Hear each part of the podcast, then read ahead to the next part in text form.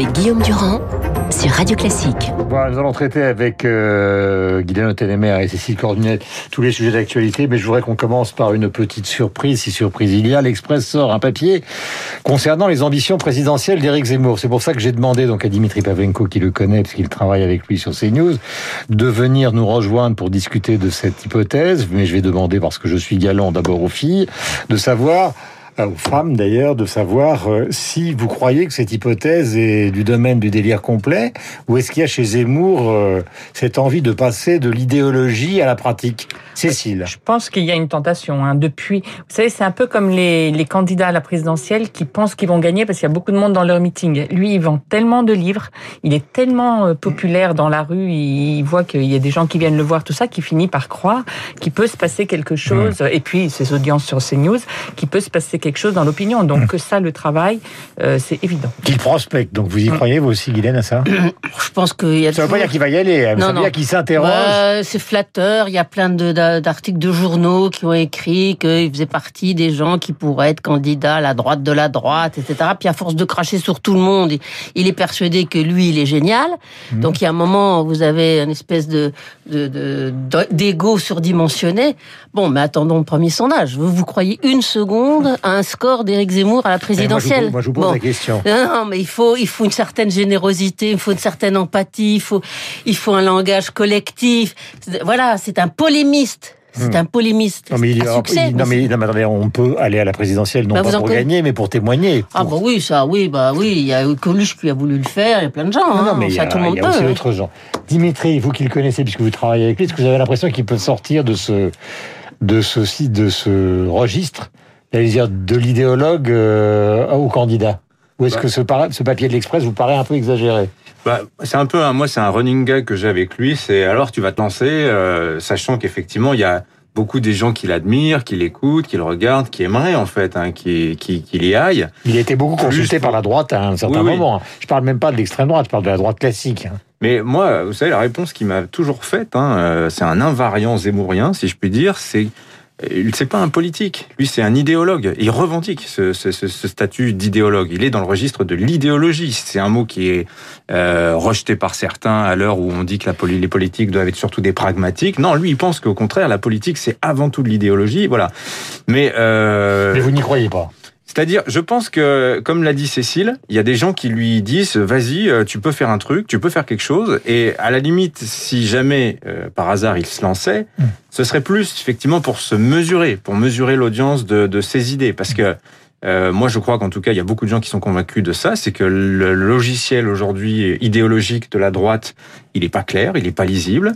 Euh, vous avez quand même sur des sur des sujets comme l'immigration, la mondialisation, euh, l'Europe, vous avez des fractures idéologiques très très fortes au sein de la mmh. droite. Hein. Mmh. Et euh, il, je pense, représente un corpus euh, structuré euh, intellectuellement charpenté. Euh, qui ne plairait pas à tout le monde évidemment, mais c'est une vision de la droite quand même euh, qui aujourd'hui a une audience et je pense que c'est ça lui aujourd'hui qu'il représente. Merci de ces précisions, Cécile. Juste pour compléter, en plus Marine Le Pen s'est tellement dédiabolisée qu'il y a toute une partie même de l'extrême droite qui trouve qu'il manque un discours radical hmm. dans le paysage politique. Donc peut-être qu'il pourrait presque la prendre par par l'extrême. enfin, pour, pour être candidat et faire un très très mauvais score, je vois pas l'avantage pour lui. Pour le moment, il bénéficie d'une énorme aura. Euh, il a une audience, il fait avancer ses idées, il a des émissions. Euh, Qu'est-ce qu'il a vraiment à gagner d'une présidentielle? Il faut de l'argent, il faut prendre des risques. Vous pouvez aussi sortir lessivé d'une présidentielle. Bah, il y a des adversaires féroces aussi. Hein. Il a été quand même convoqué en justice à plusieurs reprises. Tout ça n'est pas extrêmement simple. En tout cas, c'est dans l'Express. Mm. Et vous pouvez lire ce papier. Question, Guylaine. On revient à la politique sociale qui est dans les échos évoqués tout à l'heure avec, avec Olivia Grégoire. Alors, il y a beaucoup de pistes. Euh, D'abord, il y a l'aspect politique qu'on va traiter dans un instant Cécile. C'est-à-dire que le président de la République veut qu'on acte que, en dehors des sommes colossales qui ont été données aux entreprises et aux salariés pour sortir de la crise, il y a une véritable politique sociale. Et puis il y a cet autre aspect qui est le, j'allais dire le, le, serpent de mer qui revient toujours, qui est la fameuse accession aux grandes écoles par euh, des classes préparatoires qui seraient réservées ou en tout cas plutôt, euh, euh, oui, réservé, il n'y a pas d'autre mot, aux classes défavorisées ou à des gens qui n'ont pas accès à Sciences Po, à Normal Sup, à Polytechnique, etc., etc. C'est pas la première fois que ça revient. Nicolas Sarkozy y a pensé.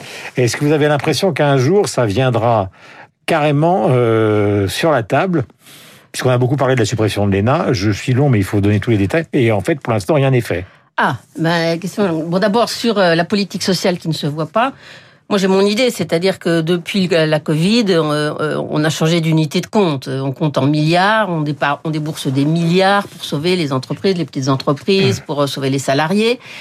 Et en deçà, en, en, regard de ça, bon ben l'argent qui a été consacré pour augmenter euh, les minima sociaux, pour augmenter euh, les allocations aux handicapés, ça paraît peanuts quoi. Ça ça fait pas des sommes qui sont. Avant on était en unité de compte par dizaines de millions, on est par milliards. Donc c'est vrai qu'on a l'impression que on, on met beaucoup d'argent pour sauver l'économie et aujourd'hui, il va commencer à se poser la question à la veille de la présidentielle et combien on a mis pour sauver les hommes? Parce qu'on va arriver avec 10 millions de pauvres. Mm. Donc, quelle est la balance? Ça, ça va être un des grands sujets de la présidentielle.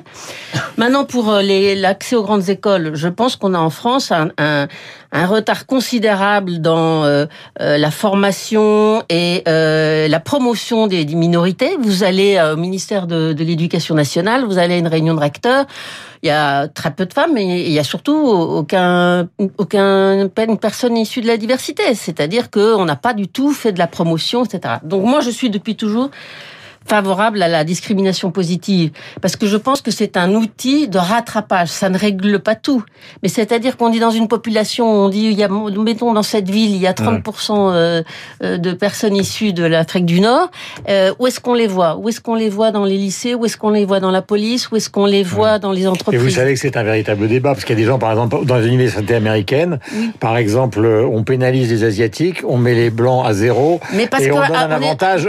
C'est comme tout. À un moment on arrive. Il y, a beaucoup de gens qui considèrent que, tout ça, ça devient des, c'est plus des concours. Oui, je pense que c'est un amorçage. Je pense que les États-Unis vont trop loin. Je pense qu'il faut que les personnes issues de la diversité peuvent voir, on peut devenir avocat, on peut devenir publicitaire, on peut devenir préfet. Hum. Et il faut qu'il y en ait beaucoup pour que les gens puissent s'identifier et se dire ah bon, moi je peux faire ça. mais c'est plus des concours du coup. Mais si, mais si, parce que c'est simplement... du diable. Non, mais peut-être qu'il y a, il y a une...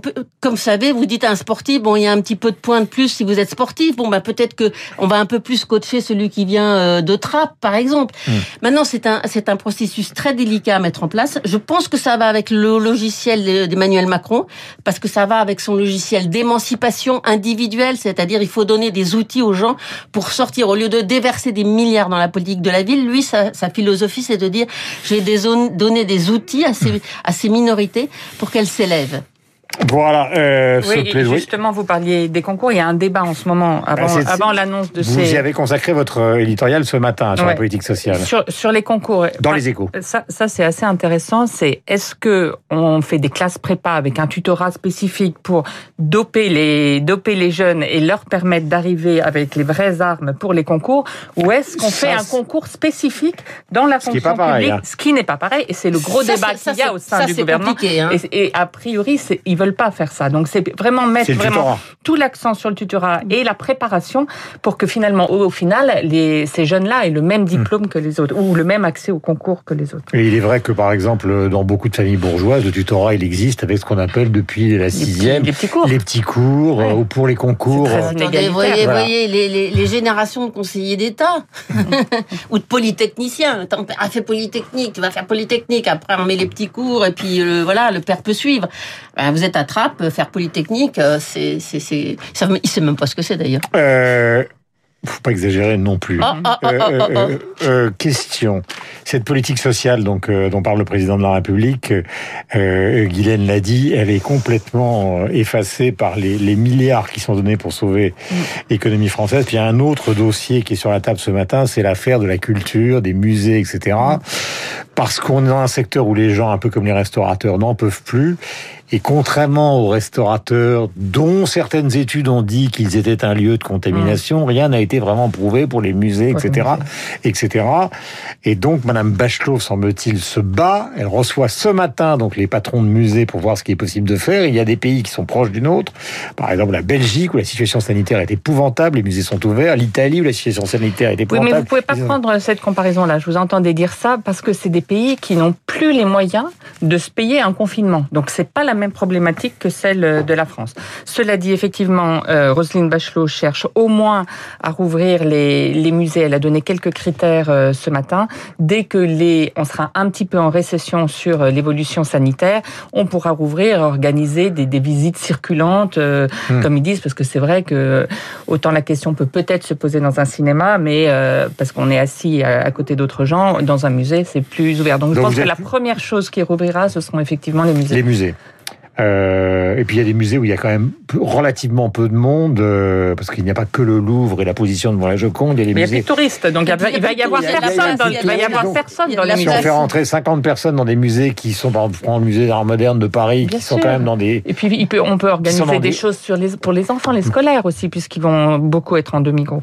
C'est à peu près partie justement de cette période de, de voulu de, de non-reconfinement et d'un d'un minimum d'espoir, Guylaine. Oui, et moi je pense que dans cette période où, où le, le semi-confinement euh, dure, Hmm. euh, il, il faut il faut inventer des choses. Et je trouve qu'on est un peu amorphe. Mm.